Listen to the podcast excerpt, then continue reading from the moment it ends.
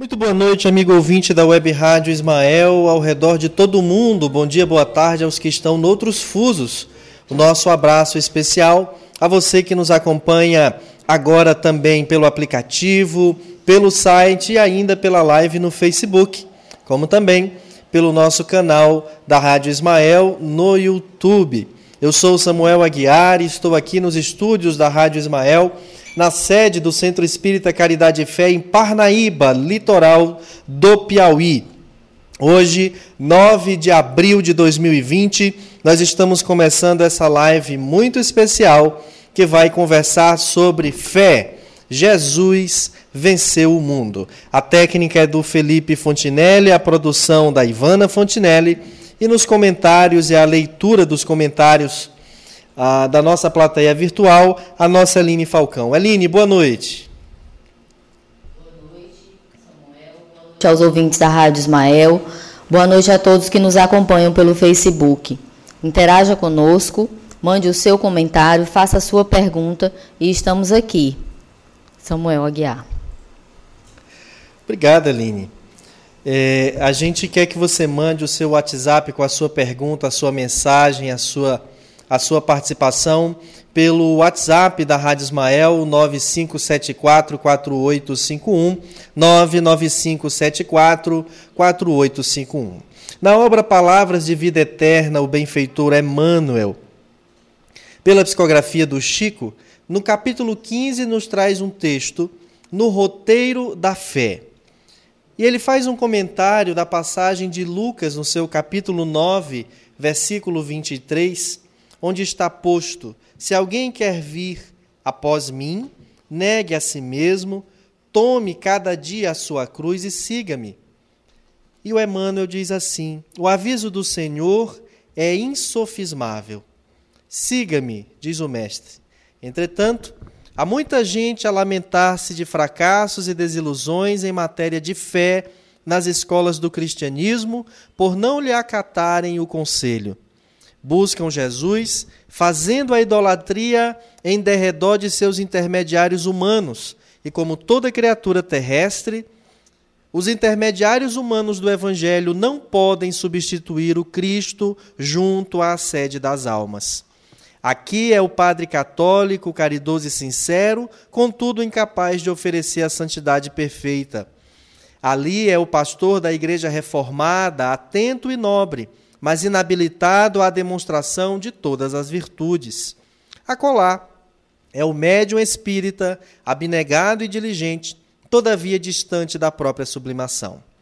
Mais além surgem doutrinadores e comentaristas, companheiros e parentes, afeiçoados ao estudo e excelentes amigos, mas ainda longe da integração com o benfeitor eterno.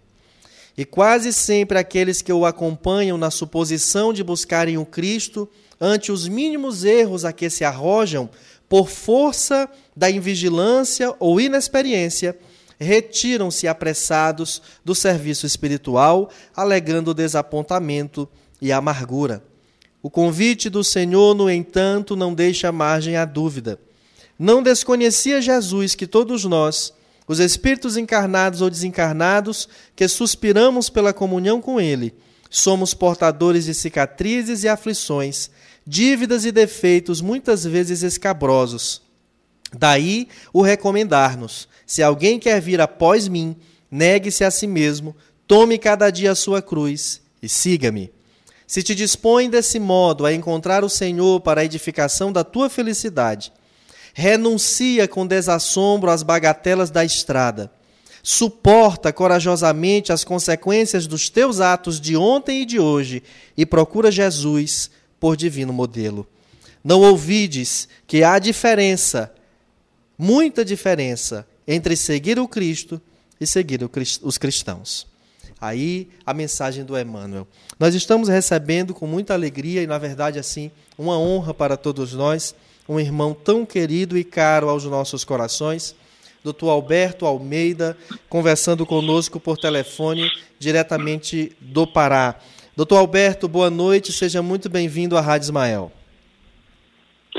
É a minha alegria, Samuel, poder participar e compartilhar com você nesse momento extraordinário em que o mundo se ressente nas suas estruturas básicas e o Espiritismo traz uma proposta luarizante para poder consolar, esclarecer e iluminar as almas.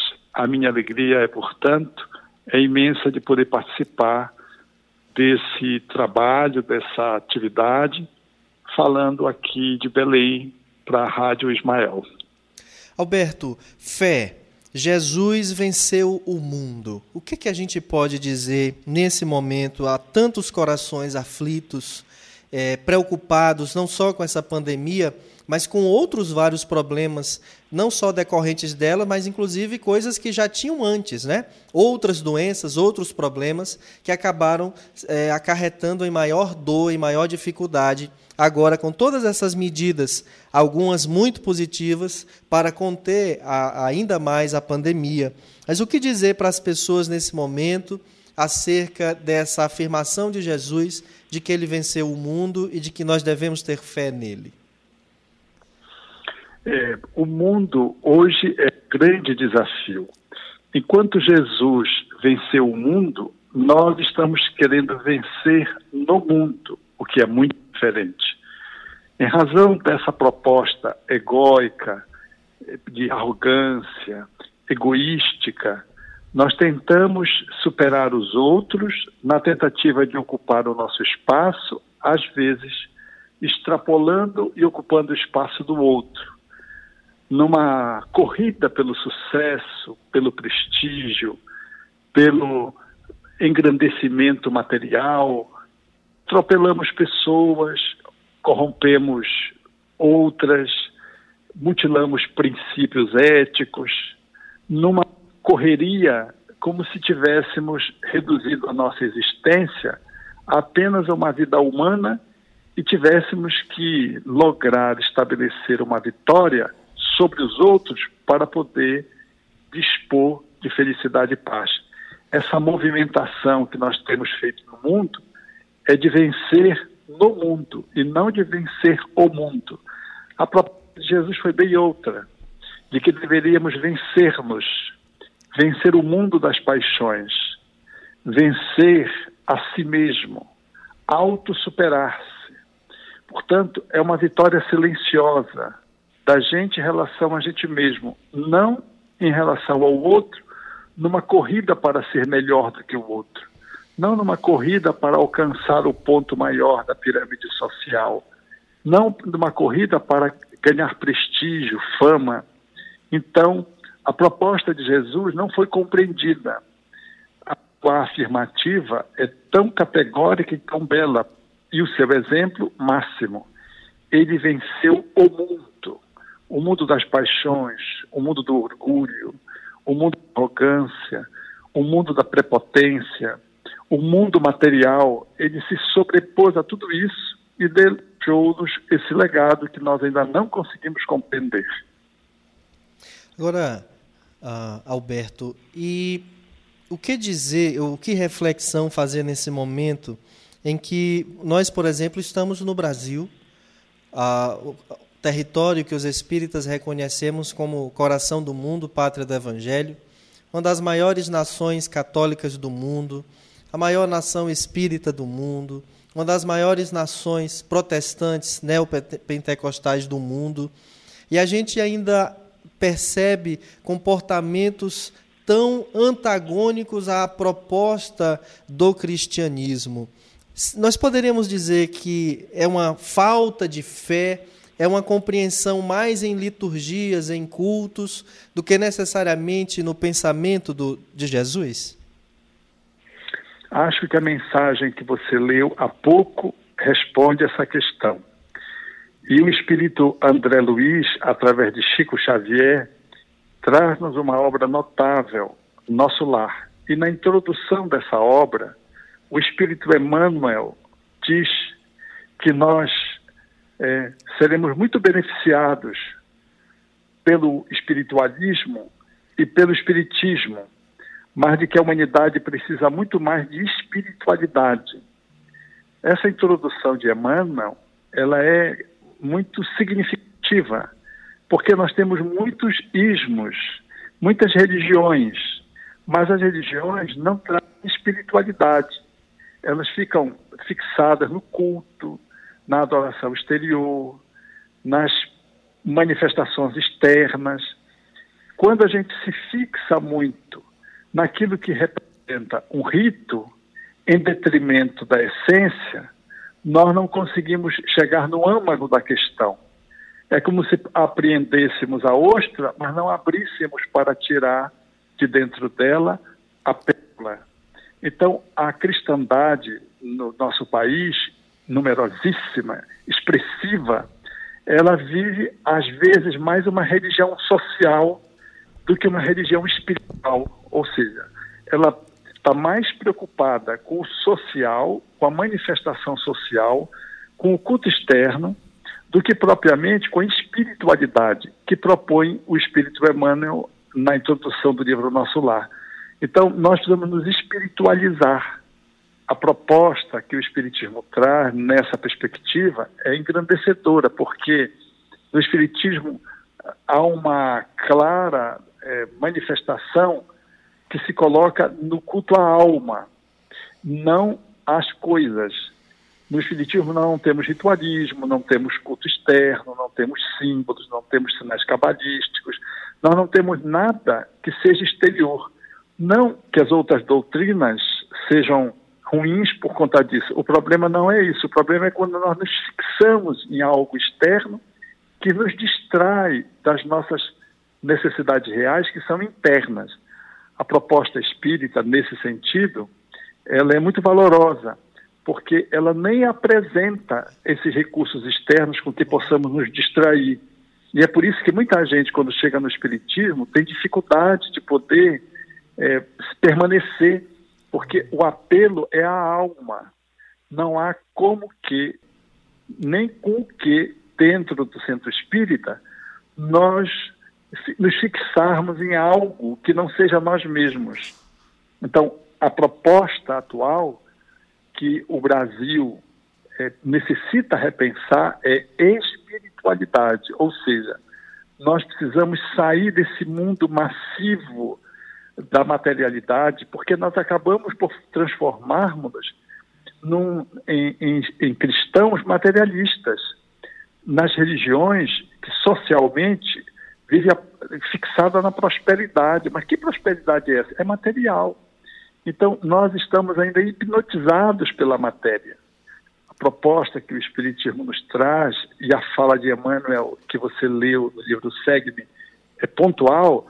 Nós precisamos ir para dentro de nós mesmos, cultuar espiritualidade, ou seja, viver a impermanência, o desapego, e poder viver o cristianismo tal como ele viveu.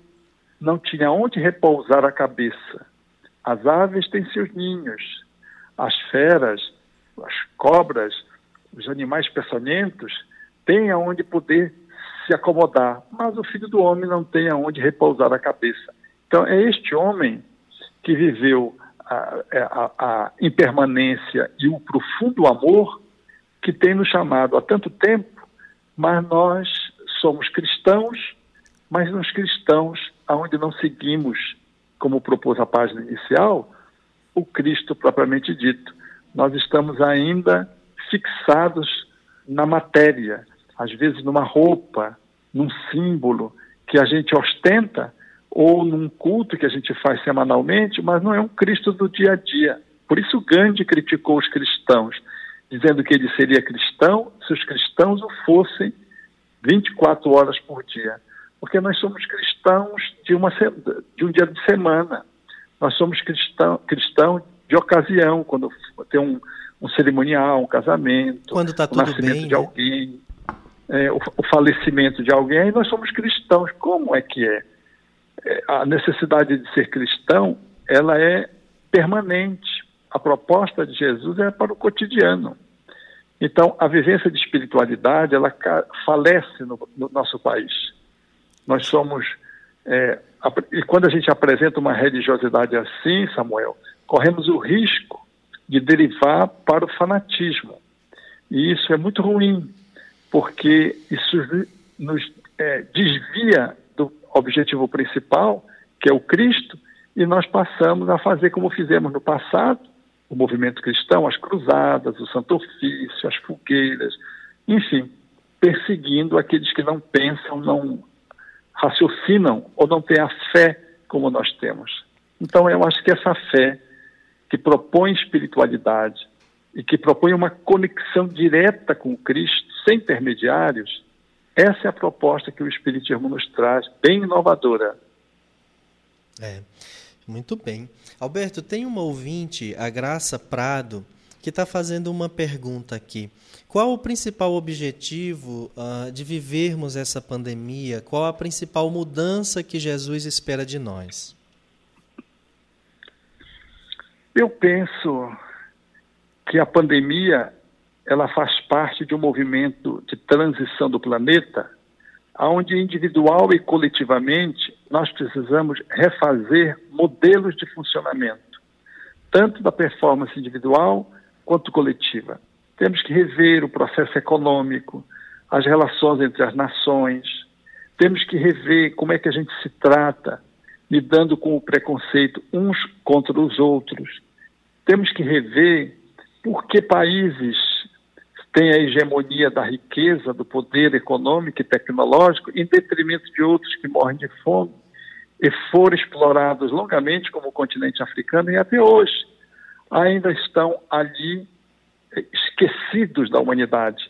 Então, nós precisamos olhar o mundo globalmente. Nós somos uma só família. O vírus demonstrou que não há fronteiras, de que nós somos uma casa comum e se nós não conseguirmos observar que nós pertencemos à mesma casa e de que somos irmãos efetivamente, nós não conseguiremos lograr ir muito mais longe do que já fomos.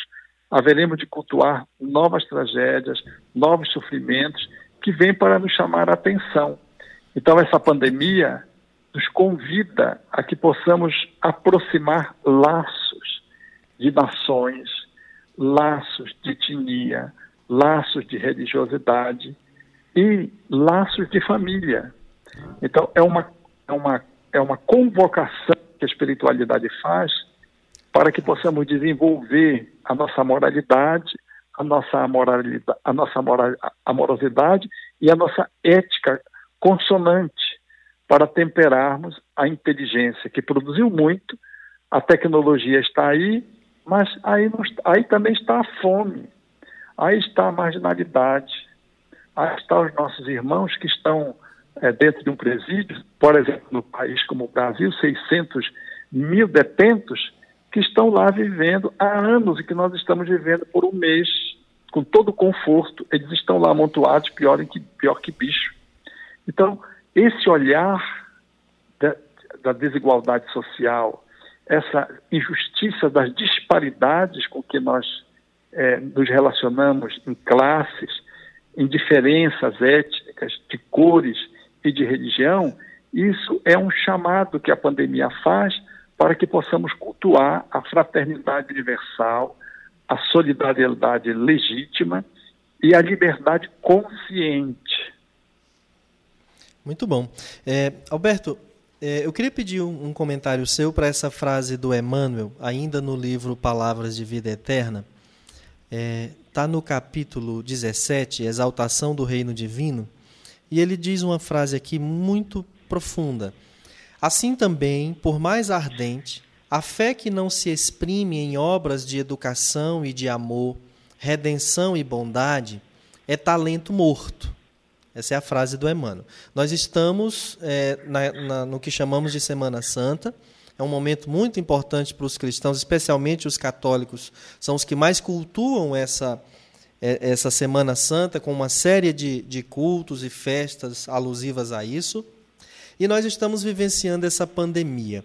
O que, que a gente é, vai entender de Emmanuel quando ele nos fala que a fé que não se exprime em obras de educação e de amor redenção e bondade é talento morto, quando a gente analisa esse fato de estarmos em Semana Santa enfrentando uma pandemia? Penso que a fé sem obras, como diria Tiago, é morta. Então é necessário que a ação tenha uma compreensão que justifique uma ação lúcida. Uma fé sem obras é apenas uma manifestação de culto religioso solitário, às vezes egoístico, e que não logra estabelecer nenhum benefício para a sociedade. Ela em si mesma fica paralítica. A fé, quando ela se dissocia da caridade, quando ela não se manifesta operante, operosa, gerando benefícios para a coletividade, ela perde o seu brilho. Porque a fé, do ponto de vista de uma compreensão espiritual espírita, ela é a, a, a manifestação dessa nossa conexão com o divino. E quem consegue aurir fé dentro de si mesmo, não consegue deter-se. Há uma necessidade de compartilhamento. E o compartilhamento não é do proselitismo, de salvar o outro através da fé que eu, que eu tenho. É do exercício de um amor que essa fé me inspira para que a minha ação amorosa resgate o outro para a sua dignidade própria. Então, a proposta de uma fé que fica em si mesma apenas no movimento de autoadoração, quanto o irmão passa carente, sofrendo, quando aquele vive angústia, o outro pensa em suicídio, essa fé que não consegue abrir as janelas para lograr ver o vizinho, essa fé efetivamente é infantil, ela é imatura. Então, nós nos perdemos às vezes nos cultos. Quantos de nós ficamos ali na rotatória de um culto externo? Então, bem é verdade de que lábios que oram são menos importantes do que mãos que aram. Então, é muito importante considerar que um materialista que não crê em Deus, mas que obra no bem, esse está mais conectado com Deus do que alguém que apregoa crer em Deus, nada obstante fique inoperante, indiferente às dores humanas. Por isso, Allan Kardec propôs de uma forma muito categórica de que o que nos libertaria era o amor, numa vertente iluminada, chamada caridade. Uma caridade que não é esmola, uma caridade que é lúcida, uma caridade que promove, uma caridade que é material e espiritual, uma caridade que dignifica, uma caridade que gera vínculos de afeto, uma caridade que ergue. Portanto, uma caridade que está posta em todas as direções, do necessitado de pão e o necessitado de luz, daquele que precisa do alimento e da roupa, mas também daquele outro que está bem vestido, mas que não conseguiu ainda compreender a fraternidade. Então, a proposta efetiva de uma Semana Santa, ela pode nos encarcerar, porque qual semana não é santa? Em que circunstância nós podemos dizer que um dia deixou de ser santo? Então, a proposta, é numa perspectiva mais ousada, é de que todos os dias são santos. E o dia é santo quando eu o santifico. Então, quando eu me prendo na vida de Jesus, às vezes eu me vinculo apenas à morte e esqueço e cultuo né, a morte de Jesus e celebro esse momento que foi um momento mal compreendido até hoje pela humanidade. Esquecendo de que Jesus foi grande não porque foi para a cruz, ele foi grande porque ele viveu. Porque o maior desafio do ser humano é viver, não é morrer. A morte de Jesus foi uma consequência do seu ato de viver o amor em nível de sacrifício e renúncia. Mas ainda assim, para que ninguém pudesse ficar preso na morte, ele surge menos de três dias depois para dizer que a morte não existe e, de que, e deveríamos continuar a viver e que ele estaria conosco até o fim dos séculos do mundo. Mas a gente mantém o Jesus na cruz, crucificado, quando ele deveria estar com os braços abertos, atendendo a população através dos nossos braços. Ele deveria estar falando com os outros através da nossa voz. Ele deveria estar carinhando através da nossa disponibilidade de ternura. Esse Cristo encarcerado, ele não nos cabe mais viver hoje em sociedade. Isso é do passado, com todo respeito àqueles que creem nessa possibilidade, mas isso é limite muito acanhado para quem segue Jesus, que foi sempre um indivíduo, um indivíduo operante, atuante, e mesmo quando indo para a cruz, celebrou o trabalho, a atividade, a atenção às mulheres que é, o acompanharam na crucificação, Verônica que lhe dispôs o lenço no rosto, as mulheres que choravam, o ladrão que reclamava, o povo que gritava porque ele não se salvava a si mesmo. E ele pede perdão ao Pai. É um homem eternamente em atividade, vivendo, mesmo quando estava no momento da morte.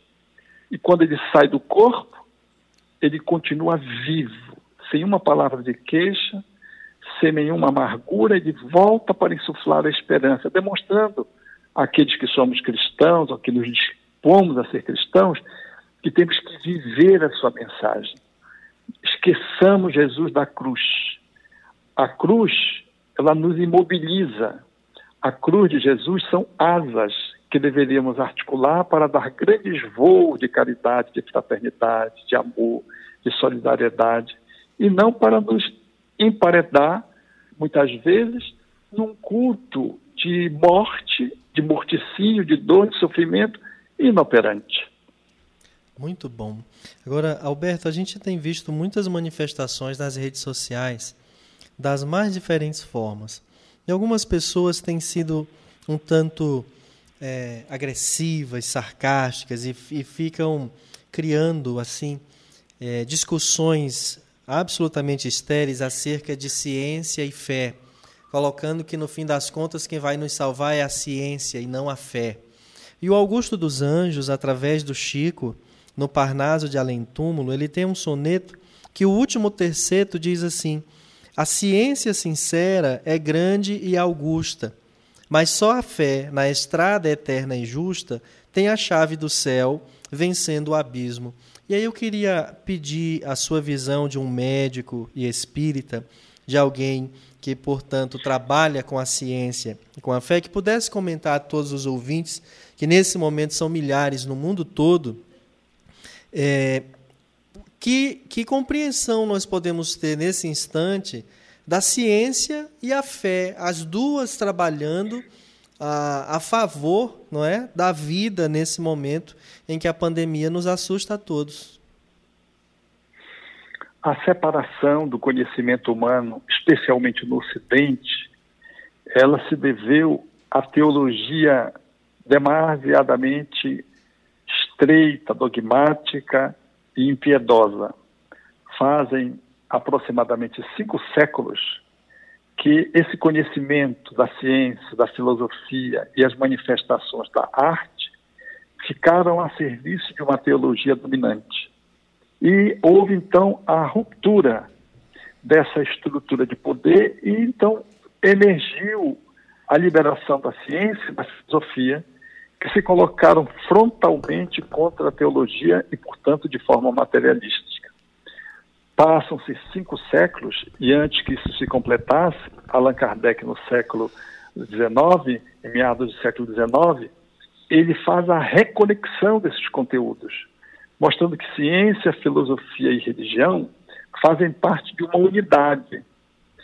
Ele retoma a visão integral do ser, mas colocando a religião no lugar dela e não como uma estratégia de dominação das massas e das outras formas de conhecimento e da criatividade do ser humano.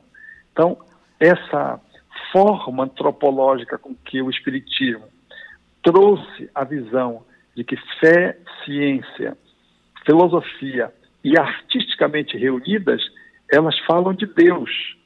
A separação é apenas didática e no Ocidente, pelo porque nós precisamos, precisávamos progredir, crescer e a religião não estava permitindo da época. Então, a partir do século XV e XVI, começam a haver, então, com o iluminismo, começa a haver uma revolução e começam, então, a surgir o destaque da ciência, da religiosidade ou da teologia e o destaque da filosofia também da teologia. Com isso, nós somos fraturados até hoje. Nós não conseguimos fazer o que Allan Kardec fez em meados do século XIX. nós continuamos aos pedaços.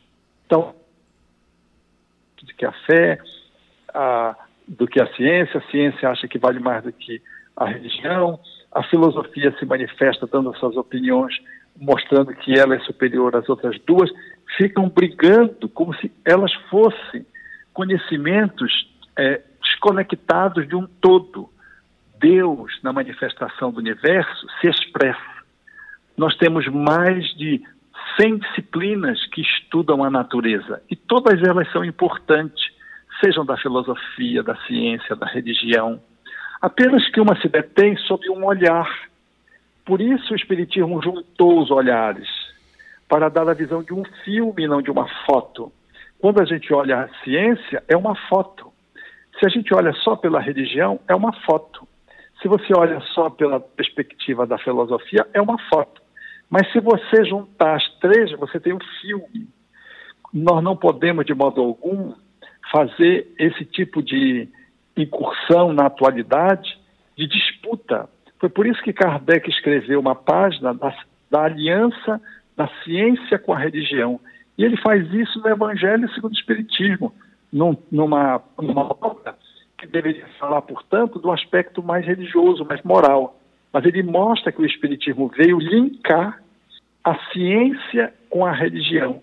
Então, essa proposta espírita, ela nos chama a atenção hoje, porque hoje a ciência médica, a ciência biológica, a ciência estatística, ela é tão importante e sagrada como é a filosofia, a arte de pensar, de articular, de dotar as pessoas da capacidade de fazer conjecturas, articulações, e a religião, igualmente, ela é importante e fundamental. Lógico que os aspectos da conexão material eles ficam mais com a ciência, com as discussões filosóficas, e a religião ela vai e nos conecta com a transcendência. Vejam como o Espiritismo surgiu. Os fatos estudados pela ciência, a filosofia analisando os fatos, é, que era consequência desses fatos, construiu-se uma filosofia, e a ciência e a filosofia juntas desaguam na que é essa conexão ética com a divindade nas relações humanas, numa perspectiva de amorosidade. Então eu acho assim muito engraçado a ciência que ele se sobrepõe e dizer que está salvando a humanidade. Ou inversamente, na verdade, é a nossa pequenez, porque Jesus não foi um religioso, ele não foi um cientista, não foi um filósofo, ele foi tudo isso a um tempo só. Exatamente. Jesus era poeta, era um artista. Olhai os lírios do campo, observai as aves, não trabalham nem fiam, observai os, a, a chuva, o sol que cai sobre justos e injustos, sobre bons e maus. Era poético a perspectiva de Jesus, mas ele era de uma categoria de um cientista quando fazia a multiplicação de pães e peixes para saciar a humanidade. Mas quem viveu mais a conexão com Deus, numa perspectiva moral religiosa, do que Jesus? Ninguém. Era um homem-deus, até hoje sendo confundido ainda com Deus, de tão grande que ele foi. Então, Jesus ele trouxe a unidade do conhecimento. Nós, humanidade, que colocamos Jesus na sacristia. Mas Jesus não está na sacristia, Jesus está no universo. Ele está no laboratório, ele está na ágora filosófica, ele está no centro da arte. Porque Jesus é a integridade e a inteireza do conhecimento humano. Então é uma bobagem tentar colocar uma sobre a outra, porque todas são dimensões da divindade. Uma fala mais da matéria, outra fala mais da transcendência, outro questiona, outro propõe a arte, e assim a humanidade, tomando o elefante, pegando só no pé, acha que o pé é mais importante, porque conecta com a terra e sustenta o elefante. O outro pega na trompa, na tromba e acha que a trompa é mais importante, porque é ela que faz ele se alimentar. E assim, cada um vai pegando uma parte da realidade e está achando que tem a verdade. Exatamente, Alberto, muito bom. Agora, ah, eu queria dizer a você que uma das nossas ouvintes está acompanhando a live é a nossa querida Raquel Maia, lá da Paraíba, esposa do nosso Merlânio, que está dizendo aqui excelente abordagem de Alberto. Um abraço para você, Raquelzinha. Estou com saudade. É, Alberto, a Valéria Patrícia, que é uma ouvinte, ela está pedindo aqui, gostaria que o doutor comentasse a afirmação de que, abre aspas, estamos vivendo, vivenciando a pandemia por misericórdia divina, que nos protegeu de algo muito maior e mais grave, a Terceira Guerra Mundial, que seria uma nuclear, fecha aspas. É, eu vou dizer de que efetivamente a divindade lança mão da própria natureza extra-humana para que os homens não se comprometam mais. Ninguém precisa matar ninguém para resgatar do passado alguém, ou seja, eu não preciso ser assassinado para resgatar uma tendência minha com a lei. As próprias doenças, as intempéries, as circunstâncias sísmicas, elas se incumbem disso. Então, a pandemia é uma das teses, ela emerge desviando a atenção da humanidade inteira para um inimigo invisível e comum, que é um vírus. Então, o Putin, por exemplo, o Xi Jinping lá e o Trump, por exemplo, essas três figuras que dominam o cenário do tabuleiro das grandes potências, tiveram que agora se unir, um ajudando o outro, para um inimigo comum que se apresentou, que não é gente, que não é um país, que é universal, que é um vírus. Então, essa pandemia, ela silenciou mísseis, transforma generais nos médicos, desvia os arsenais bélicos a fábricas para compor os armamentos e agora estão construindo máquinas para poder fazer os equipamentos dos ventiladores mecânicos. Nós deixamos os militares do fronte para um matar o outro, para que os enfermeiros, os médicos, os auxiliares de enfermagem, os fisioterapeutas, todos pudessem estar no fronte, salvando vidas desse inimigo comum que é o vírus. De repente, sem que ninguém lance mão de uma arma, milhares de vidas vão sendo ceifadas do planeta. E a solidariedade mostra a necessidade imperiosa para que a gente possa sobreviver.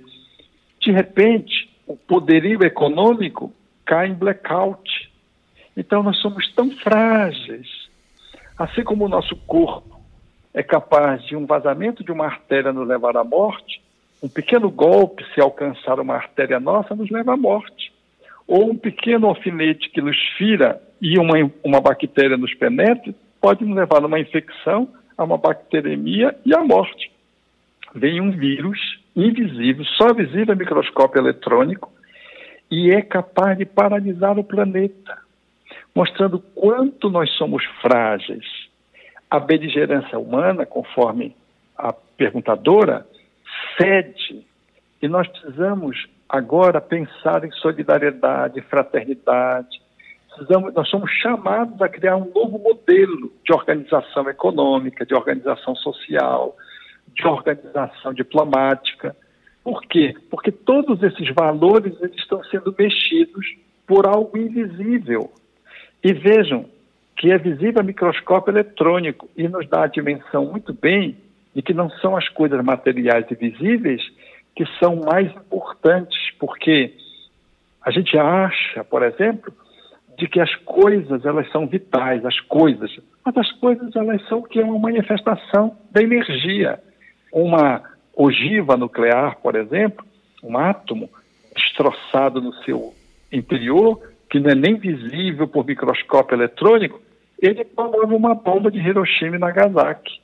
As coisas imateriais elas são poderosas, e ao invés dos homens se destruírem reciprocamente, assumindo o karma coletivo e ameaçando o planeta, talvez a divindade sim mandou esse monstruzinho, na linguagem de Valdo Franco, que foi esse vírus, para que a humanidade pudesse refletir. Eu não sei se nós estamos aprendendo com essa pandemia, mas ela tem sido riquíssima para nos ensinar o quanto nós somos vulneráveis e o quanto nós precisamos abrir fronteiras da fraternidade.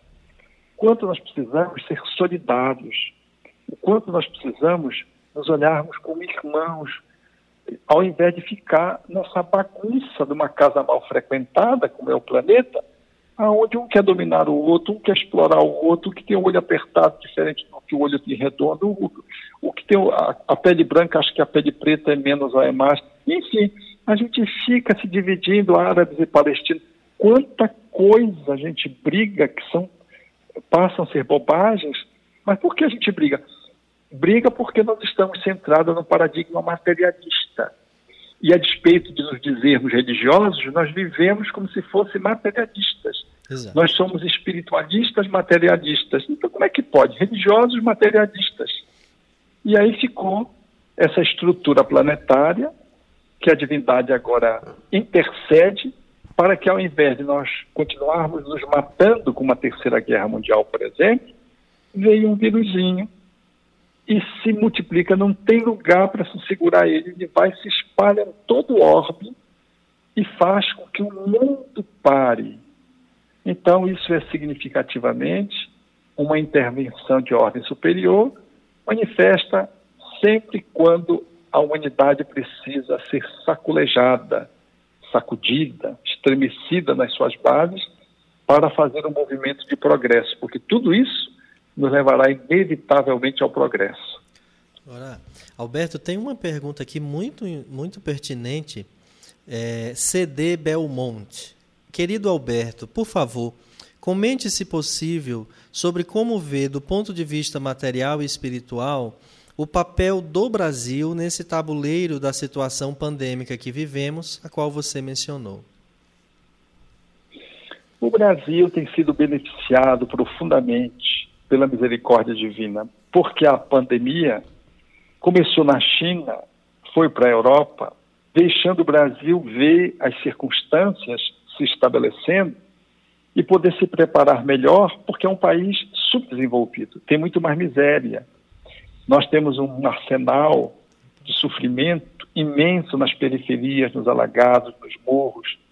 Então, a misericórdia divina permitiu isso e permitiu mais ainda de que os cientistas pudessem experimentar a hidroxicloroquina e a azitromicina e o zinco igualmente, a vitamina D igualmente, nessas combinações, para poder articular uma intervenção minimizando as consequências da multiplicação do vírus que tem sido um sucesso, segundo as pesquisas mais recentes, feitas dentro do processo epidêmico e pandêmico. Então, o Brasil já tem condições hoje, com as renomadas contribuições dos cientistas estrangeiros e brasileiros, de poder reduzir o índice de mortes no nosso país, que é muito mais economicamente vulnerável e não tem uma estrutura na rede de saúde capaz de atender a população que é, em maior número, carente, que não tem aonde se isolar, que não tem renda suficiente para poder segurar um, dois, três meses sem trabalhar e que necessariamente entrará num colapso, numa convulsão social. Veja, surgiu a, hidroxicloroquina, a hidroxicloroquina, que agora legitimada pelo ministro da Saúde, muito ah, sabiamente, ouvindo outras autoridades científicas e outras entidades científicas e cientistas, liberou essa possibilidade, que é uma mão de Deus, para que se minimize os quadros evolutivos daqueles que sofrem a contaminação do vírus e desenvolvem a doença. Nós vamos salvar muitas vidas com a hidroxicloroquina nós é, encontramos esse caminho que é bênção divina e vamos reduzir o número de mortes no Brasil. Muito embora para nós espíritas as mortes elas não sejam o fim da vida, porque há muitos que desencarnarão com o vírus coronavírus ou sem o vírus corona, o coronavírus, porque está dentro do planejamento espiritual. Nós não olhamos as desencarnações em massas e coletivas como ruim, Allan Kardec analisou isso muito bem com os espíritos em O Livro dos Espíritos. É um processo de renovação moral, é, um, é um momento de desenvolvimento da paciência, da resignação, da criatividade, é um momento de amplificar a fé para nós que somos é, é, que detemos a compreensão de uma fé da imortalidade da alma e de que nada morre, morre o corpo. Então, nós estamos tranquilos de que manter a reencarnação no Brasil vai ser, na atualidade, um ponto fundamental com as novas descobertas, mas que também, para além daqueles que não vão ficar no corpo, que estão previstos desencarnar, muitas pessoas estão previstas, inclusive eu posso estar previsto desencarnar, não é nada de mal, isso é simplesmente a desencarnação, que se não acontece de um jeito dentro da pandemia, vai acontecer de outro jeito, logo mais, ou amanhã, ou daqui a 10 anos, nós todos vamos desencarnar. Mas, para o efeito social de uma comoção maior e de uma tragédia que se alastra quando é coletiva e o sofrimento é muito grande, nós ainda vamos ter diminuídos esses efeitos. Deus tem permitido isso e as coisas têm caminhado nessa direção, caracterizando de que o nosso país deverá viver dores menores que a Espanha, menores que a Itália, menores que os dos norte-americanos, não só numericamente, mas também do ponto de vista espiritual, porque o nosso país ele tem um índice de solidariedade muito grande. Nós somos um país que, a despeito de não conseguirmos ainda viver o cristianismo como ele deve ser vivido, nós temos uma característica muito comum, que é a do mutirão. Nós temos essa característica. E eu vejo quantas ondas, quantas manifestações têm se sucedido para atender essa massa que está na vulnerabilidade social, cujo vírus, em alcançando, poderá fazer vítimas letais. Alberto, a Patrícia Trindade, ela pergunta assim, um, é, de certa forma, você já comentou de algum modo, mas a, a pergunta dela tem uma especificidade a mais. É de que maneira poderemos fortalecer nossa fé diante de tantas mudanças, doenças, dificuldades que estamos vivenciando? Precisamos manter serenidade. A fé espírita é aquela que se embasa na compreensão das leis da natureza. A nossa fé não é porque alguém diz que a gente tem que crer em Deus, é porque nós conseguimos chegar a essa dedução lógica em razão do raciocínio. É uma fé raciocinada. Nós compreendemos e porque compreendemos temos fé. E essa fé nos enseja serenidade para o enfrentamento das dificuldades. Por ser uma fé lúcida, ela é operosa. Então, ela vai nos dar a condição de serenamente atuarmos aonde precisamos atuar para minimizar a dor e o sofrimento. Também vai nos dar a serenidade para que não entremos no medo, na angústia e na síndrome do pânico, para que possamos ajudar os nossos vizinhos, nossos irmãos, nossos parentes consanguíneos, os nossos irmãos que temos acesso pelas redes sociais.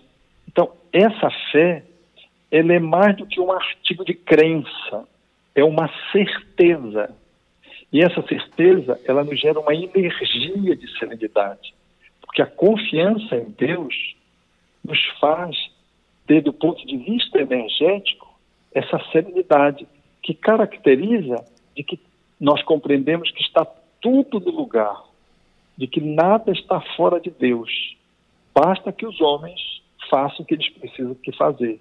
Então essa fé, ela nos dá a possibilidade de poder nos locomover, nessa circunstância, na direção das pessoas que têm necessidade, se somos profissionais da área de saúde, na certeza de que temos que estar no fronte, de que em casa podemos contribuir com uma ONG, de que podemos participar deste ou daquele evento social para ajudar os mais necessitados, podemos fazer um post que leve fraternidade, que leve otimismo, podemos dar um telefonema para aquela pessoa que está solitária, um idoso, ou podemos ser útil ao idoso tendo idade menos mais avantajada no sentido da juventude e poder ser solidário a ele em fazer as compras, se dispondo a um vizinho ou a um parente para que ele não se exponha na condição de um idoso. Enfim, essa fé nos engaja nessa situação da pandemia com muita é, clareza, com muita beleza e com muita ternura,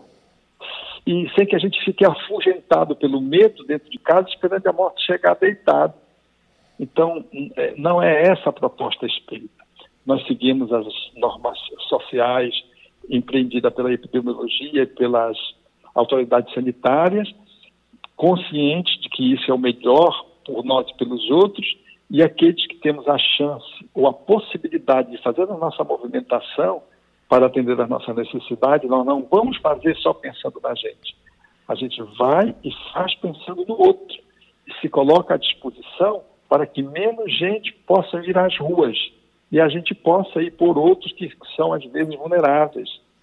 E mais do que isso, nós podemos contribuir para diminuir o vírus do medo, o vírus da incerteza, e agora o vírus da dor daqueles que estão perdendo os seus entes queridos, porque são muitas mortes.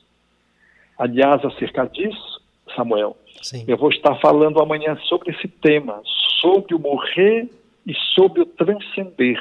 Uhum. Eu quero convidar, inclusive, os ouvintes para poderem participar desse tema às 20 horas no canal do YouTube do Jardim das Oliveiras. Ótimo. É, às 20 horas de amanhã, sexta-feira sobre morrer e sobre o transcender.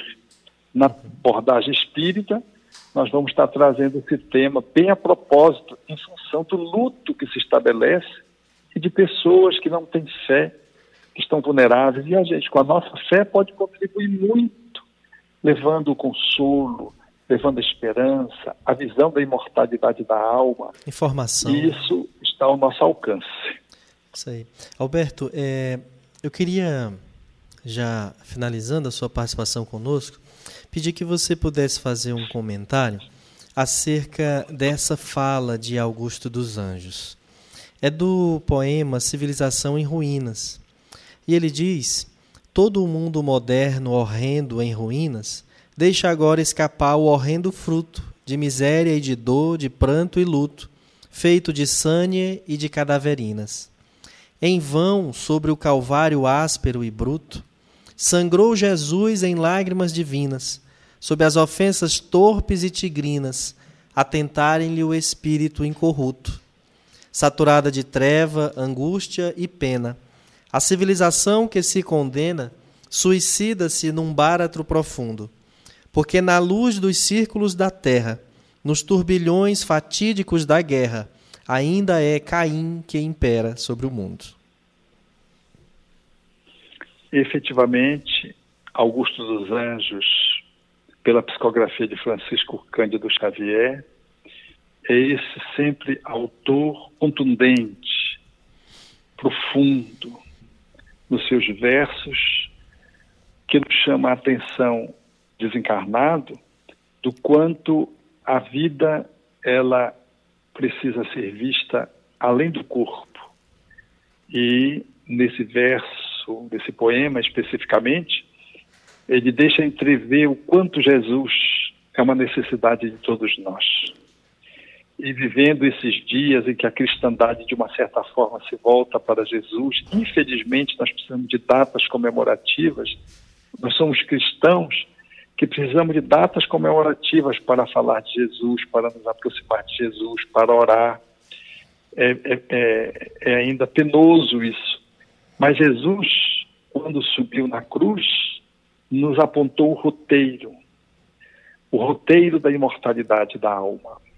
Porque se não houvesse a ressurreição, a sua morte teria selado a vida mais nobre de um ser sem que se pudesse compreendê-la. Penso que o mundo continua ainda numa movimentação guerreira de autodestruição e de heterodestruição porque ainda não descobriu a realidade do espírito imortal.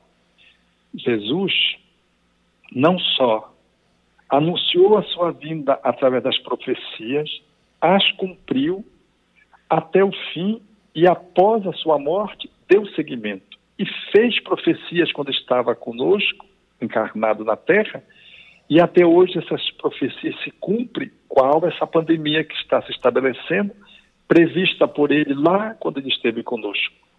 Então, é hora de nós fazermos um pequeno silêncio para nos voltarmos para a casa do coração a fim de encontrar o Mestre e marcar um diálogo mais profundo com ele. Ouvi-lo na acústica da alma para que possamos fazer da nossa vida uma vida digna de ser vivida, para que a nossa fé não seja apenas um emblema que a gente carregue no peito por fora, mas sim uma certeza que a gente traga por dentro. Que Jesus, para a atualidade, seja o portal através do qual nós devemos acessar, nessa era de tecnologia, a imagem de Jesus como que se nos chama para que possamos, seguindo as suas pegadas, tomarmos a nossa cruz e dia após dia irmos nos passos dele. Não para vivermos a dor que ele viveu, que é incomparável, mas para podermos dar conta das nossas, que têm um tamanho menor, mas correspondente às nossas forças.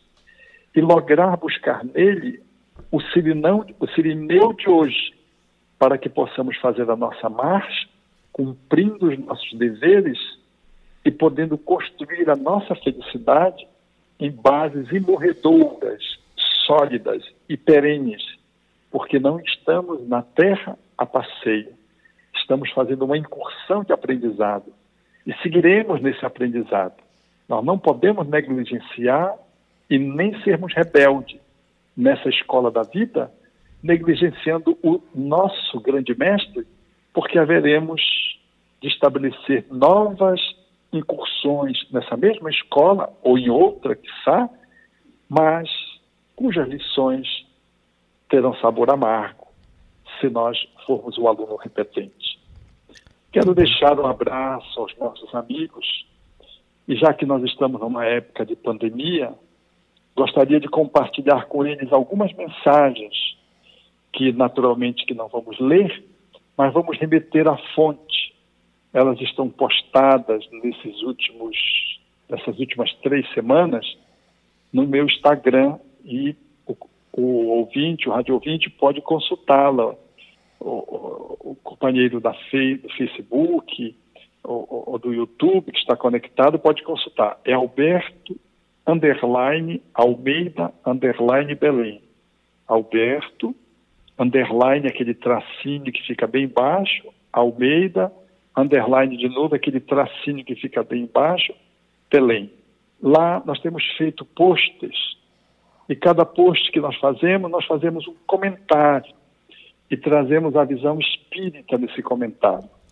Queria recomendar aos amigos que pudessem, portanto, ter acesso a esse conteúdo e poder dizer a você, Samuel, amigo, e aqueles que compõem a Rádio Ismael e a todos os nossos rádio ouvintes, a minha alegria de poder ter nesta noite, ter essa partilha com você, com vocês, sobretudo porque nós estamos investidos de uma esperança calcada no otimismo, assentado em cima de uma fé de um homem que venceu o mundo e nós haveremos de vencer a nós mesmos.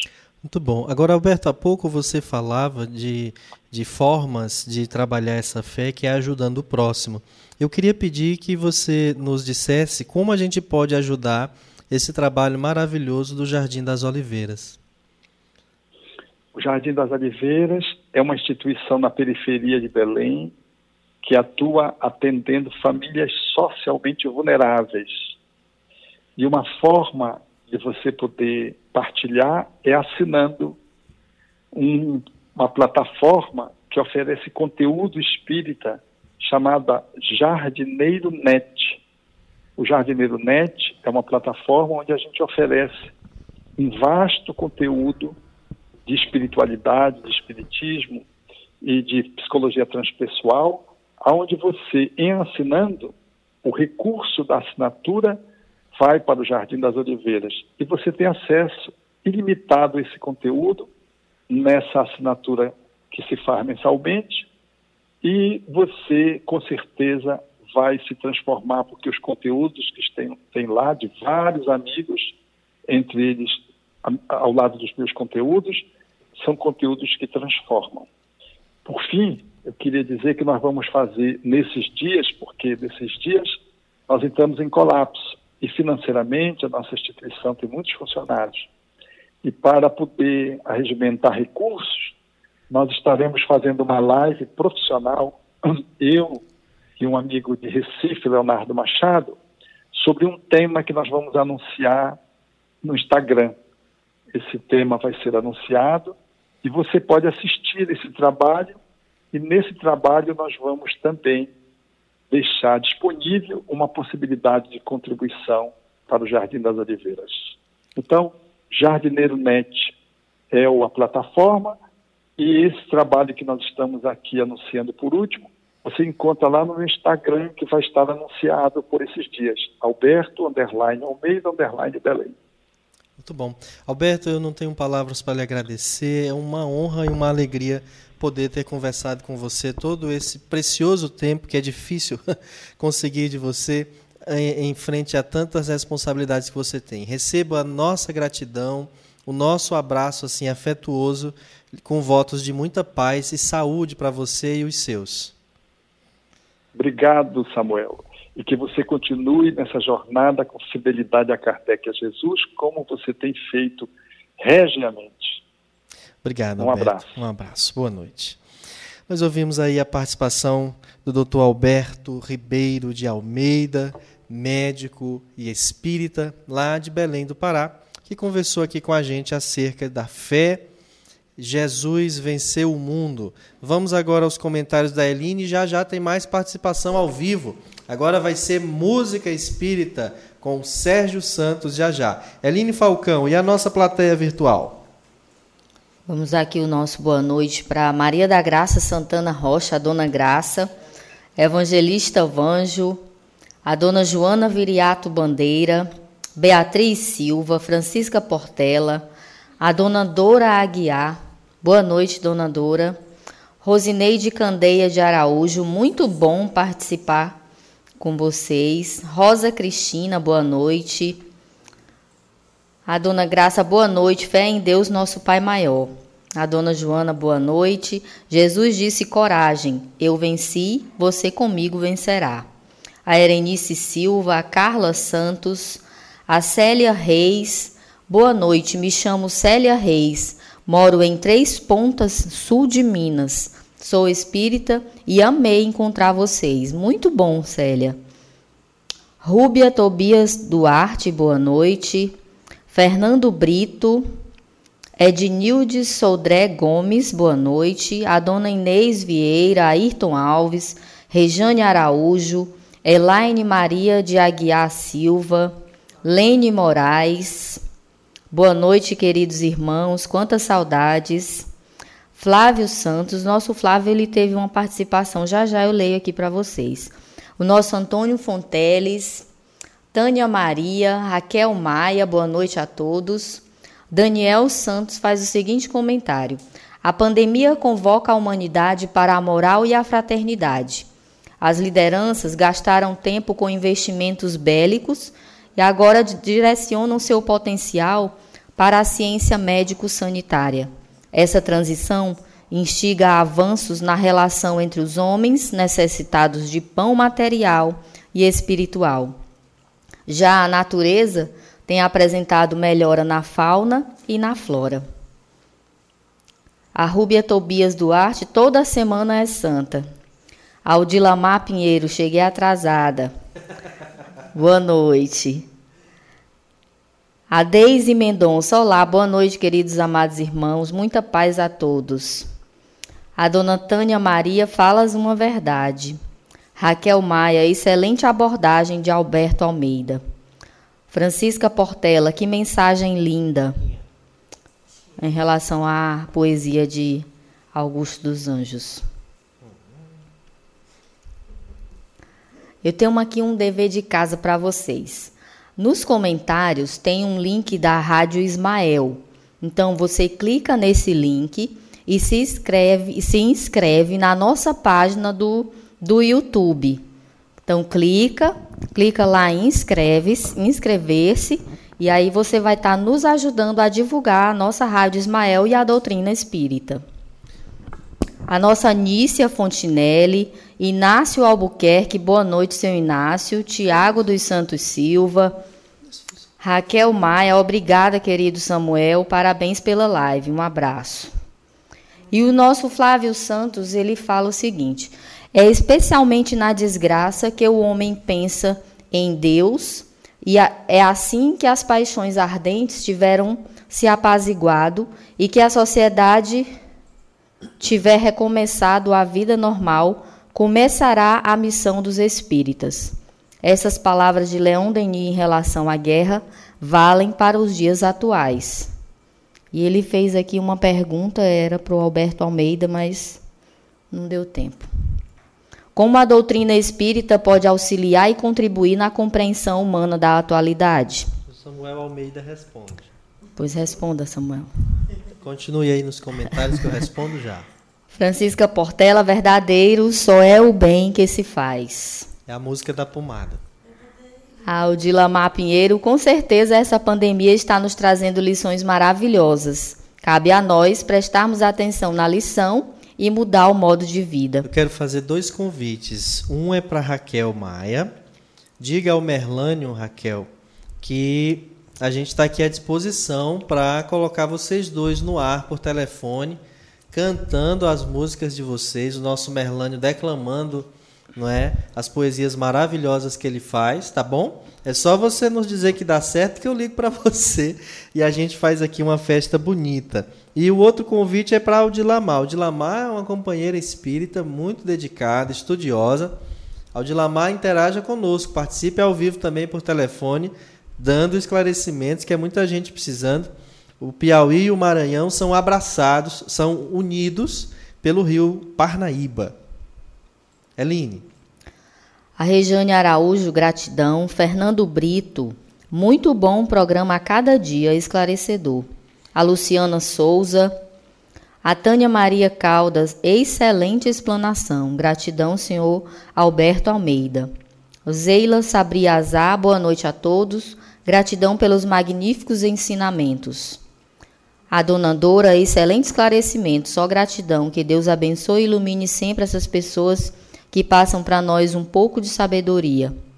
Raquel Maia, gratidão por tanto aprendizado, Alberto. Mariane de Macedo, olha. Abraço para vocês, Alberto e Samuel, conventos do Rio Grande do Sul. A Josa Moura está nos assistindo, assistindo. Tiago dos Santos também está nos assistindo. Está dizendo para ativar o sino quando for se inscrever lá no canal do YouTube. Ativa o sino para poder receber a notificação. E a Ros, eh, Rosilin Silva, me corrija se estiver errado a pronúncia. Pelos espíritos, será que vai ficar muito tempo em terra? Uberlândia, Minas Gerais. É, não ficou bem compreensível. Não, não Faltou ficou. alguma palavra. E nós temos também hoje uma boa participação dos nossos ouvintes através do Eline, canal do YouTube. Com licença aqui um minuto. É que tem um ouvinte aí, ela acabou de comentar no Facebook, ela é muito especial. Criatura extraordinária, uma professora muito querida, é uma amiga do meu coração, do coração de minha mãe também, que é a professora Rosineide, ela está dizendo, ó, muito aprendizado com vocês, Samuel e Alberto Almeida, é grata. E, e, eu agradecido por você estar acompanhando hoje, professor. Um beijo no seu coração. Mamãe está aqui no estúdio também. Manda um abraço para a senhora. Neide, Rosineide.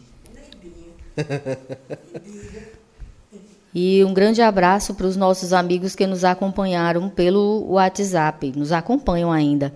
A Graça Prado, a CD Belmonte, que é a. Ela disse aqui o nome dela, Carmen é, Carmen. A Nasa Barros, a Patrícia Trindade. Muito bom ter vocês conosco. A Erinildes Meira Raetegui. E essas são as nossas participações até agora, Samuel. Muito bom. E no WhatsApp da Rádio Ismael tem alguém? No WhatsApp da Rádio Ismael tem a dona Rejane e a. Deixa eu olhar aqui o nome dela. Salizene também participou conosco. Gente boa. Eu quero mandar um abraço para Joyce.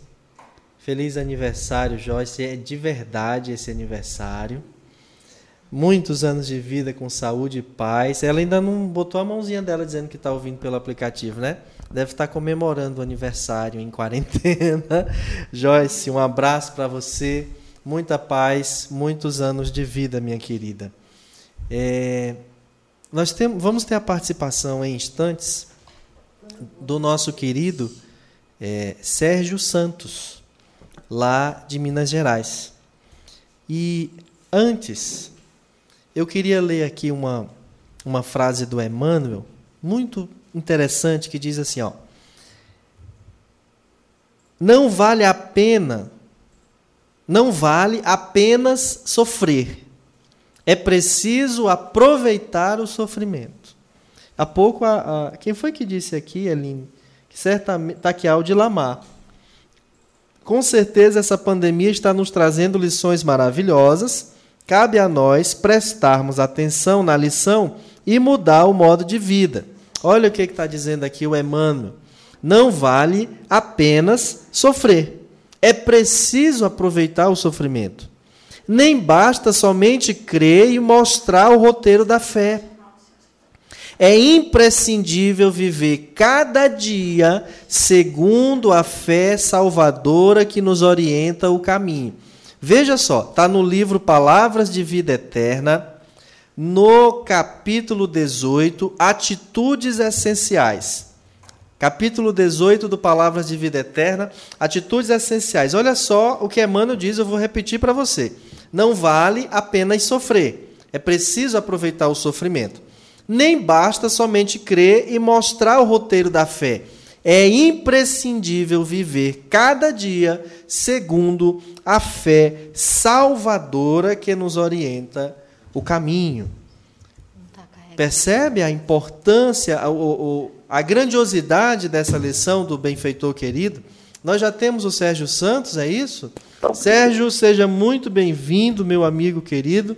Depois da sua participação anterior, muita gente pedindo para você participar uma vez mais e nós estamos te fazendo esse apelo. Hoje falando sobre fé, Jesus venceu o mundo. Que beleza, meu amigo. Muito obrigado, viu? Por mais esta abençoada oportunidade, a gente poder estar com vocês aí, poder estar com os nossos irmãos aí, os internautas, né? Para nós realmente é uma alegria muito grande, principalmente esse tema que no momento de hoje ele é muito valioso, muito importante e que se a gente quiser realmente vencer essa fase tão difícil, é importante nós nos unirmos, principalmente na fé, na ligação com o alto, né? Pedindo que nós possamos ser merecedores, né? Do auxílio da espiritualidade que se faz presente em todos os momentos. E nós temos que acreditar. Muito obrigado, viu? Que Jesus abençoe a todos vocês aí. Nós quem te agradecemos. Eu quero pedir a todos que estão ouvindo agora para curtir e compartilhar mais uma vez a nossa live pelo Facebook, mandar na sua lista de contatos do WhatsApp para que quem não está acompanhando a gente agora, quem não estava porque estava cuidando de outra tarefa, possa acompanhar a partir de agora, porque a partir de agora é a oração duplicada ou quintuplicada entrando na sua casa. É a arte espírita de alto nível, é a música espírita também, além dos comentários chegando até a sua casa, fluidificando a sua água, renovando o ambiente vibracional da sua casa e da sua família. Proporcione isso a outros também, convidando a mais pessoas para nos ouvirem agora. Sérgio, eu queria pedir é, que nesse momento você pudesse nos brindar com alguma canção que nos remeta à reflexão do tema dessa noite. Então, me veio à mente, né, logo que você nos convidou, que eu vi a mensagem aqui, imediatamente me veio uma canção que ela veio do plano espiritual. Eu não sei se você já ouviu falar, muitas pessoas já ouviram falar de João Cabete. Sim. Claro. João Cabete, então, quando encarnado, ele deixou mais de 500 canções aqui no Brasil e para o mundo, né? Uhum. E ele mandou, através do nosso irmão Carlos Barcelli, um poema que se chama Vem Agora. E nós tivemos a alegria de musicá-lo, né? E gravamos no CD Viagem a Caminho da Luz. E a letra é muito importante, porque o nosso Divino Mestre Jesus nos convida, né? Principalmente nos dias de hoje, que nós devemos caminhar, nós devemos seguir, nem que se for de rastro. Aí que entra a importância da fé. Então eu vou cantar com muita alegria. Um momento só. Claro. Ô, ô Samuel. Oi. Olha, e né, em todas as canções hoje, eu vou ter alegria e vocês vão ouvir aí a participação da minha esposa. Ela vai Olha. fazer o refrão das músicas comigo, viu? Que beleza. Então, é, é, principalmente nessa aqui, na segunda parte, no refrão, ela vai entrar comigo. Eu gostaria que vocês ouvissem. Claro.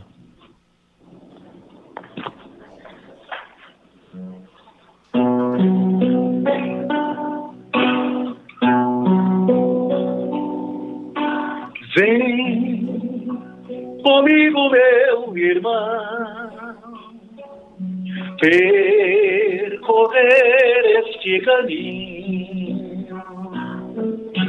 Não me deixes na jornada seguir adiante sozinho.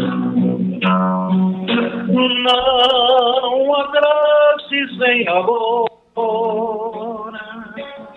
que este caminho é de luz. Por ele passo um dia, o amado Mestre Jesus. Por esta senda bendita, sigamos mesmo de rastro, nela crescem as flores, a astros.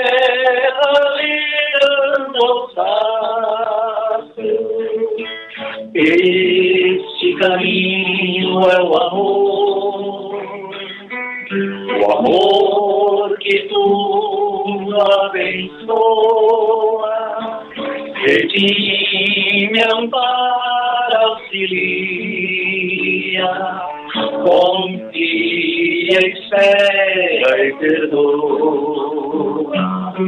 O amor este sol fecundo que pulsa no coração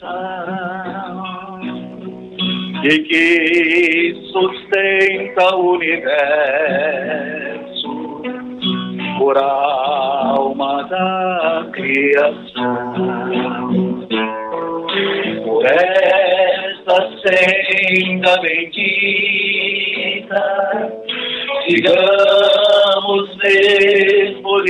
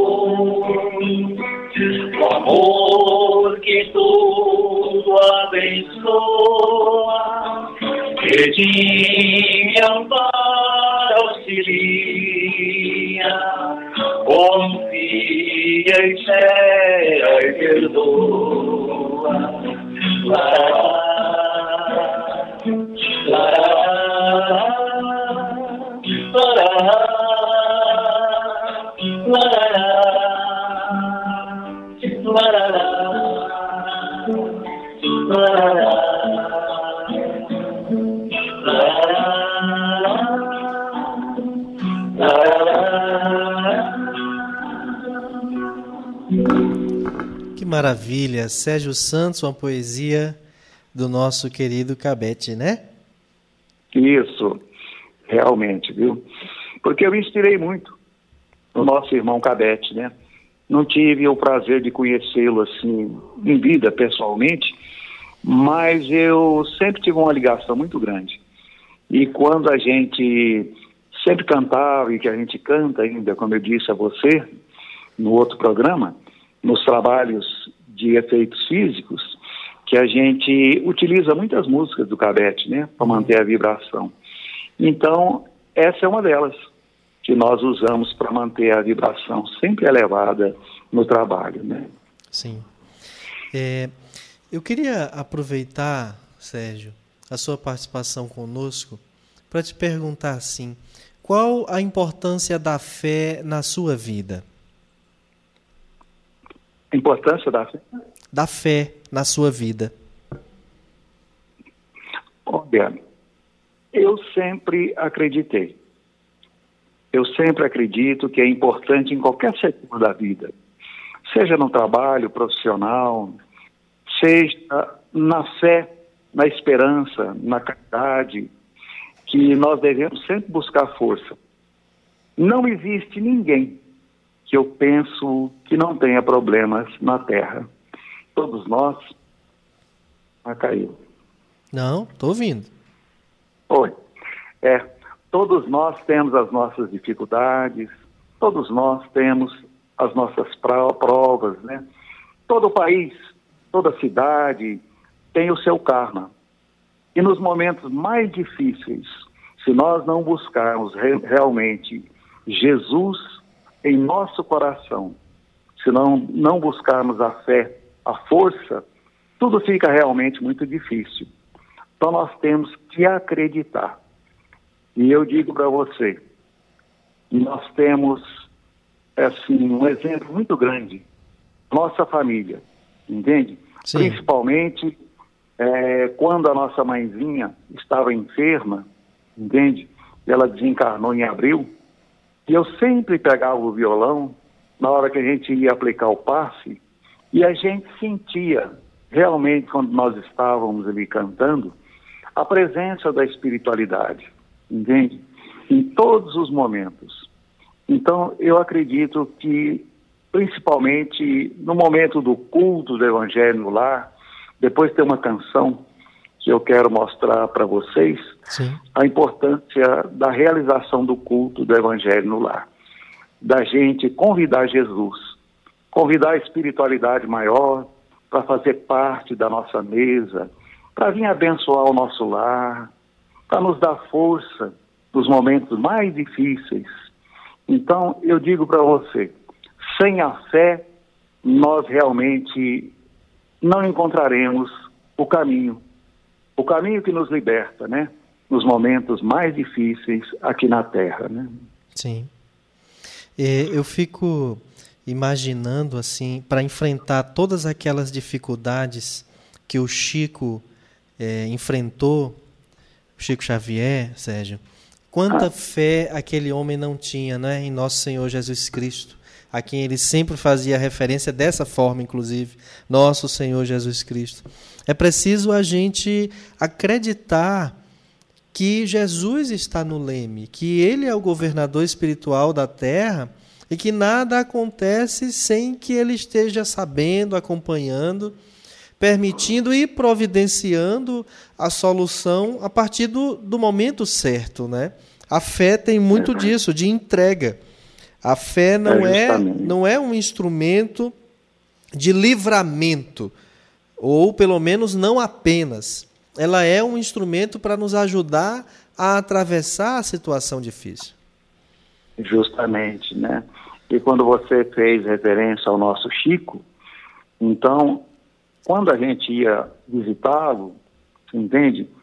É, quando o Chico ia fazer uma prece, que ele falava no nome de Jesus, ele vinha às lágrimas, né? Falando de nosso Senhor Jesus Cristo. Ele começava a chorar. E a gente sentia realmente aquela ligação que o nosso Chico sempre teve. Não é que ele tinha, não. Sempre teve. Porque Chico, mesmo no plano espiritual, nós acreditamos que ele está amparado pelo nosso Divino Mestre Jesus para continuar realizando para continuar nos amparando, nos auxiliando aqui na Terra, né? Porque Chico tem um compromisso com a humanidade e principalmente com o Brasil, que aceitou né, é, trazer o cristianismo aqui para nossa terra, né? porque a espiritualidade sentiu que aqui poderia vingar, que aqui poderia florescer. E o nosso querido Chico abraçou essa ideia, esse compromisso, mas sempre ligado ao coração do nosso divino mestre Jesus, né? Isso aí. Antes de você fazer uma próxima canção, Sérgio, eu quero passar aqui para nossa Eline, que vai é, mandar aqui mais alguns alôs e alguns abraços a quem está conosco, nos acompanhando, a nossa plateia virtual, tanto pelo Facebook quanto WhatsApp e YouTube. Eline Falcão. Ah, sei, que coisa boa. Então, nós estamos aguardando. Nós vamos aqui mandar um abraço para Rosineide Candeia de Araújo, a Vera Lúcia Rosada, que fala de Umuarama, no Paraná, Iracema de Paula, a Vera nos diz gratidão pelos ensinamentos e a nossa Rosa Cristina, que sempre está nos assistindo. E mandar um abraço também para Nininha Rodrigues, que nos acompanha pelo aplicativo da Rádio Ismael. Um abraço. Um abraço, Nininha. Felipe, eu estou vendo aqui, a Carmen está falando no YouTube, a Graça Prado também está falando. A faixa de Sei. Gaza está agora com um novo inimigo. A terra está sendo oportunizada e para e parar para pensar, rever seus valores. A Erinides Meira também está interagindo. A Patrícia Trindade agradeceu ao Alberto pela rica informação. A Carmen está dizendo que já se inscreveu. Ativa o sininho também. E a Carmen, de onde que você é, hein, Carmen? Informa aí pra gente. Você sabe, Aline? Ela já falou anteriormente, eu não vi. A Carmen, o, o, o Sérgio, está parabenizando você Oi. pela canção. Diz que adorou a canção, Oi. muito linda. Gratíssima ao Sérgio Santos pelas palavras e canções, está dizendo a Carmen, que é nossa ouvinte. Que coisa boa, viu, Carmen? Muito obrigado, que Jesus te abençoe, viu? Muito bom. Então é com você, meu amigo. Qual o próximo presente que você vai nos dar? Olha, o Samuel, eu gosto muito e me inspiro muito na natureza, né? Quando a gente vai compor uma música ou que a gente vai fazer uma adaptação, eu procuro muito olhar para o céu. E se vocês hoje chegarem na janela, o pessoal nas suas casas, chegarem, vocês vão ver essa lua esplendorosa, prateada que está no céu. E eu gosto muito de apreciar. Tá? Então, a presença da natureza aqui na Terra, eu acho que foi sempre um presente, uma colher de chá de Deus. Nos momentos mais difíceis, se a gente buscar a presença da natureza, ouvir o canto dos pássaros, né? o marulhar das águas, esse céu estrelado, principalmente nessa época, né? que nos mostra esse esplendor. Então eu me inspiro muito.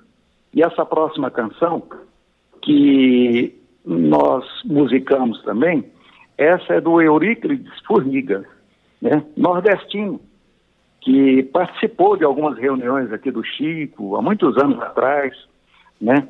poeta, e ele sempre nos manda algum poema para a gente musicar. E esse Sim. que se chama O Teu Pão, ele fala da importância da natureza em nossas vidas, né? Então vamos lá para vocês ouvir.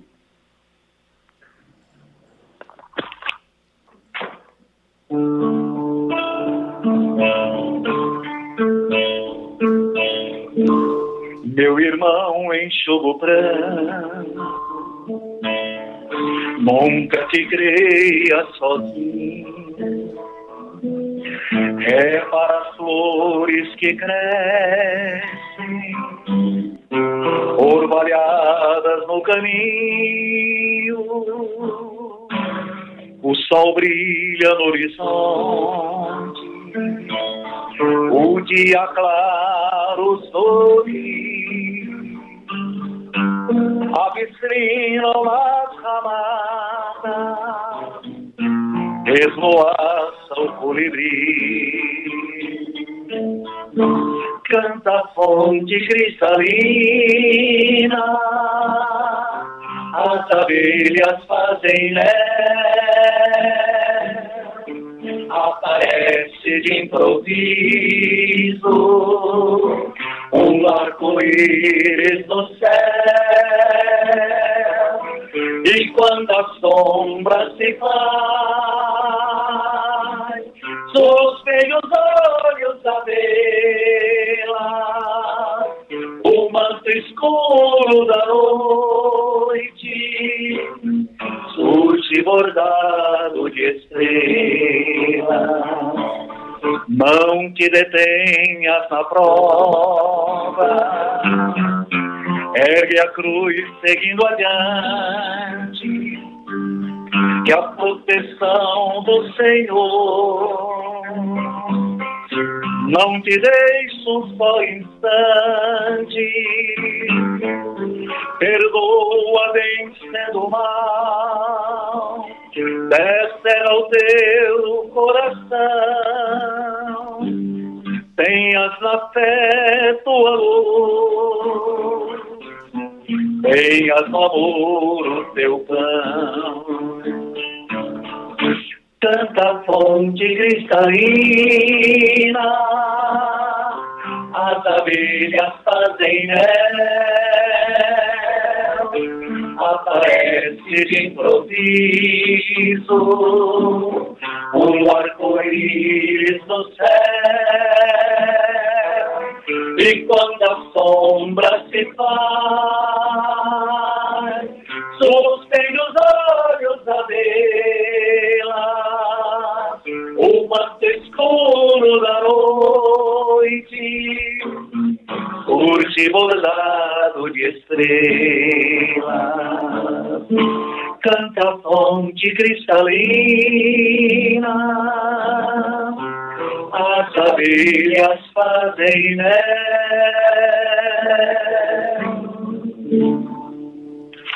Que maravilha, meu amigo.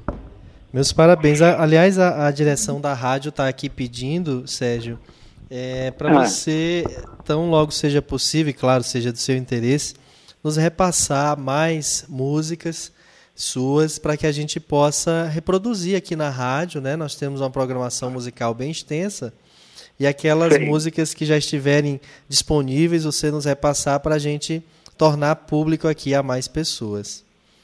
A, a Carmen está dizendo que é de Belém, mas mora no Rio e está perguntando se pode fazer uma pergunta.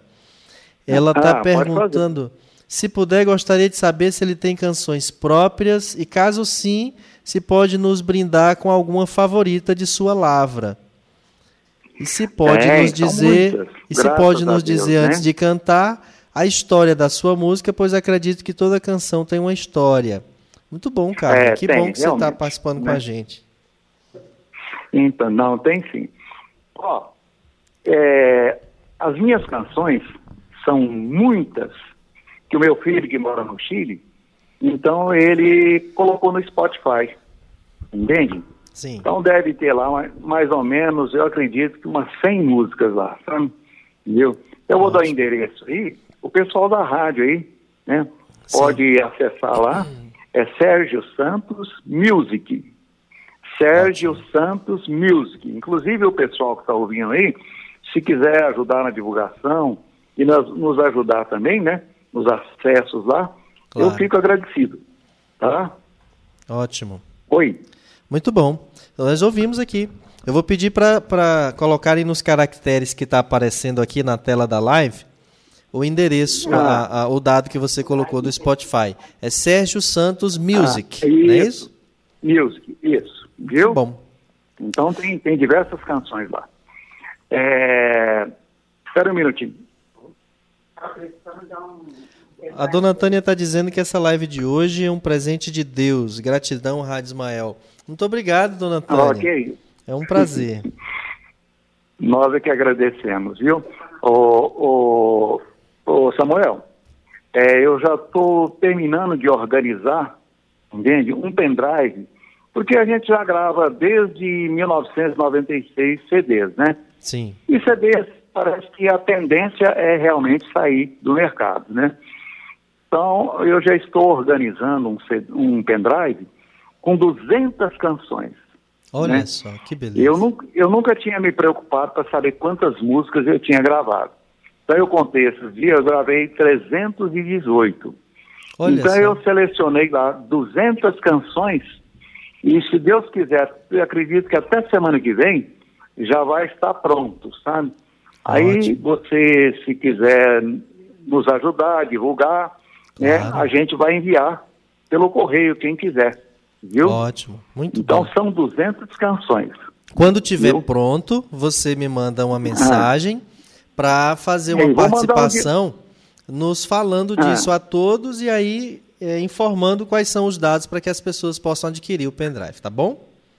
Então, será uma alegria, viu? Pronto. Agradeço a todos vocês aí pela força, viu? Ótimo. Tá? Agora eu quero pedir mais uma vez a quem está nos assistindo agora que Hum. copie o link da nossa transmissão, envia para os seus contatos de WhatsApp para ouvir e participar desse momento belíssimo que nós estamos vivendo aqui, que é essa live com o nosso amigo Sérgio Santos participando de Minas Gerais por telefone, cantando músicas belíssimas e conversando um pouquinho com a gente. Agora, atendendo o pedido da Carmen lá do Rio de Janeiro, o, Sérgio, uma música autoral sua e qual a história dela?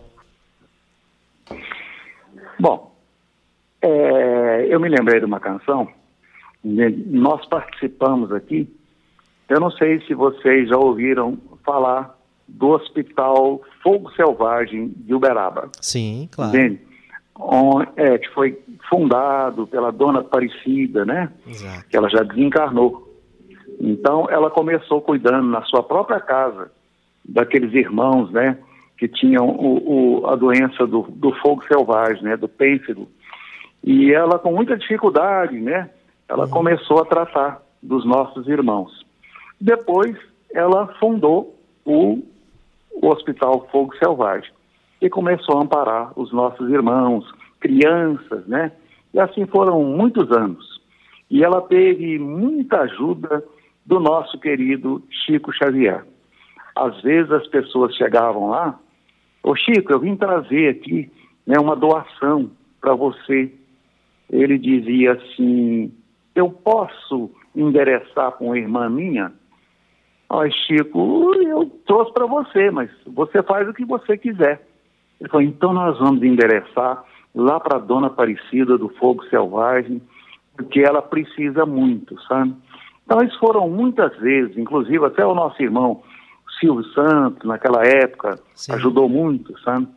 E nós tivemos a alegria de participar durante 10 anos de um trabalho de passe, onde a gente ia com um grupo, enquanto o pessoal ia ministrando o passe, a gente ia cantando, sabe? E foi numa quinta-feira, eram todas as quinta-feiras. Aí quando terminou o trabalho, a tarefa, eu saí tinha assim um, um jardim muito muito bonito na frente do hospital. E eu resolvi passar por dentro daquele jardim, sabe? E ali surgiu a inspiração. Primeiro veio a melodia e depois veio a letra. Depois de eu dialogar com uma senhora do Pernambuco que estava aqui né, já há alguns meses, saudosa dos seus filhos que estavam aqui, e ela estava com a doença do pênfigo, né? E eu fiquei muito penalizado, né, daquela senhora. E quando eu passei por dentro daquele jardim, me veio a inspiração e nasceu a canção Sorrir e Amar, que eu vou cantar para vocês.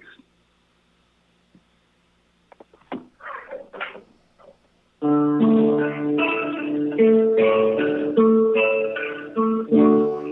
que viver sempre a chorar? Não ver o sol, nem mais sonhar. Se a vida tem mil dissabores, ela nos dá. A beleza das flores, sorrir e amar, eis a lei maior. viver o bem bem melhor. Seguir sem Deus. É uma grande ilusão. Tão difícil amar. Sem a luz da oração como é árduo caminho que nos leva ao saber. Muitas vezes espinho, precisamos vencer, plantando alegria e colhemos a flor. O perfume da rosa, a ternura do amor. La, la, la, la, la,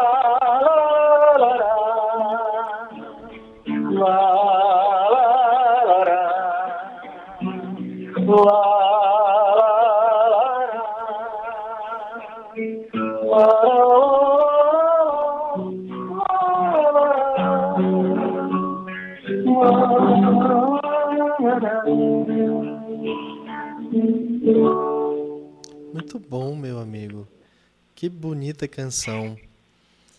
Eu... É. Pois não, pode falar, fique à vontade. É, realmente, às vezes a gente volta no passado, né?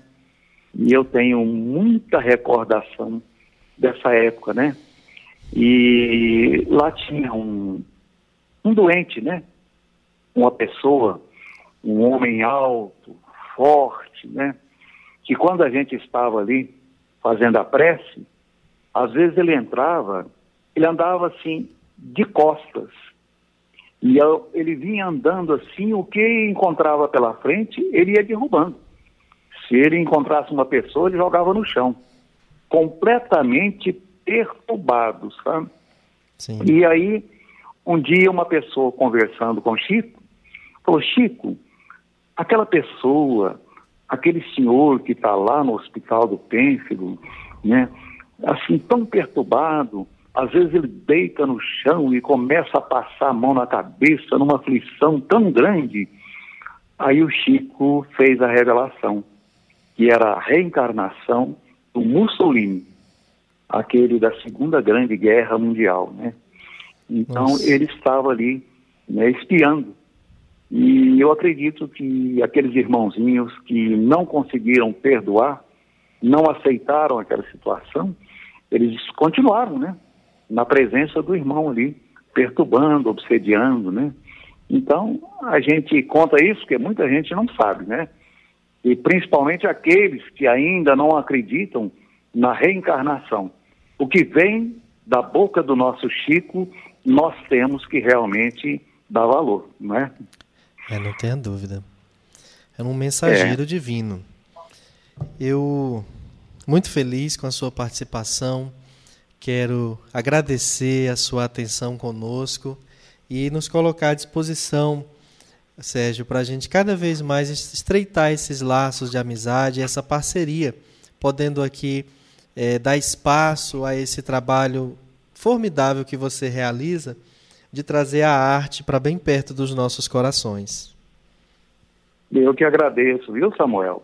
Eu gostaria, se for possível, entende? Já que o tema é da fé, Sim. né, que Jesus venceu o mundo, mas tem uma canção que nós gravamos até nesse último trabalho, no último CD, que se chama Quem Me Tocou, que fala daquela passagem daquela mulher que estava com hemorragia, né? Sim. E que ela ficou sabendo que o nosso divino mestre Jesus estava ali na, nas cercanias, né? E ela correu e foi procurar Jesus para ver se encontrava a cura, né? E como tinha muita gente ali, ela foi penetrando até chegar próximo a Jesus e, com muito esforço, ela tocou na sua veste, né? Imediatamente aquela hemorragia parou e ela foi curada, né? Então, eu gostaria de mostrar essa passagem que é muito importante, nos toca muito, né? Que se chama Quem Me Tocou. Claro, por favor. Foi não.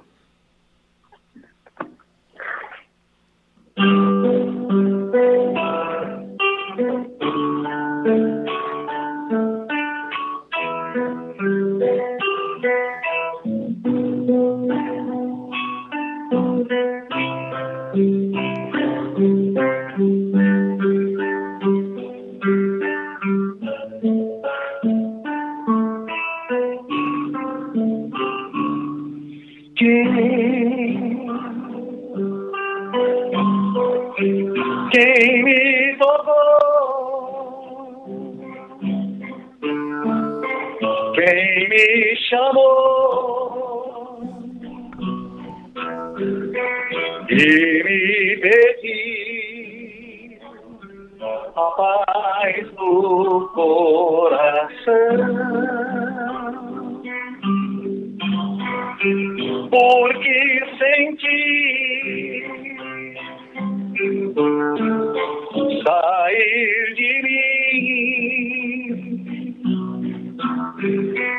virtude luz em toda direção. Sei que alguém me tocou, pois o amor que eu sou foi de dentro de mim.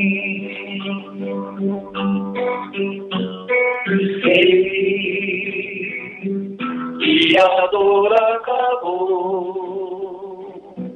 tua fé te curou. Não te esqueça de mim.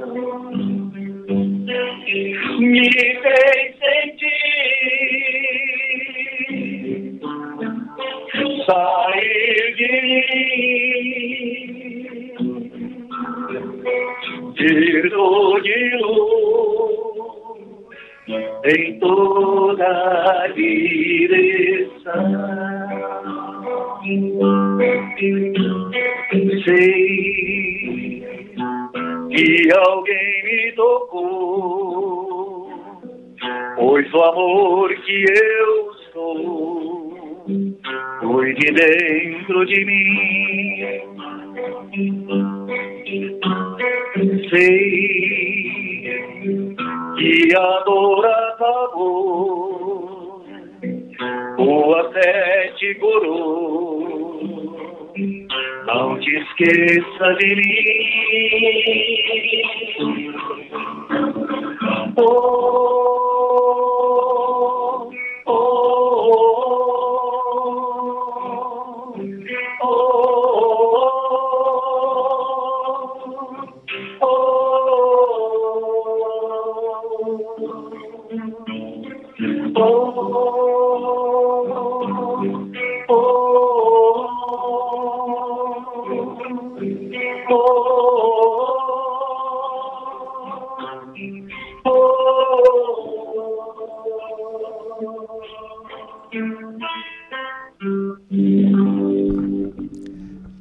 maravilha, meu amigo. Receba nossos aplausos de gratidão por, por esse seu trabalho maravilhoso. Muito obrigado por dividi-lo conosco, compartilhá-lo conosco nessa noite.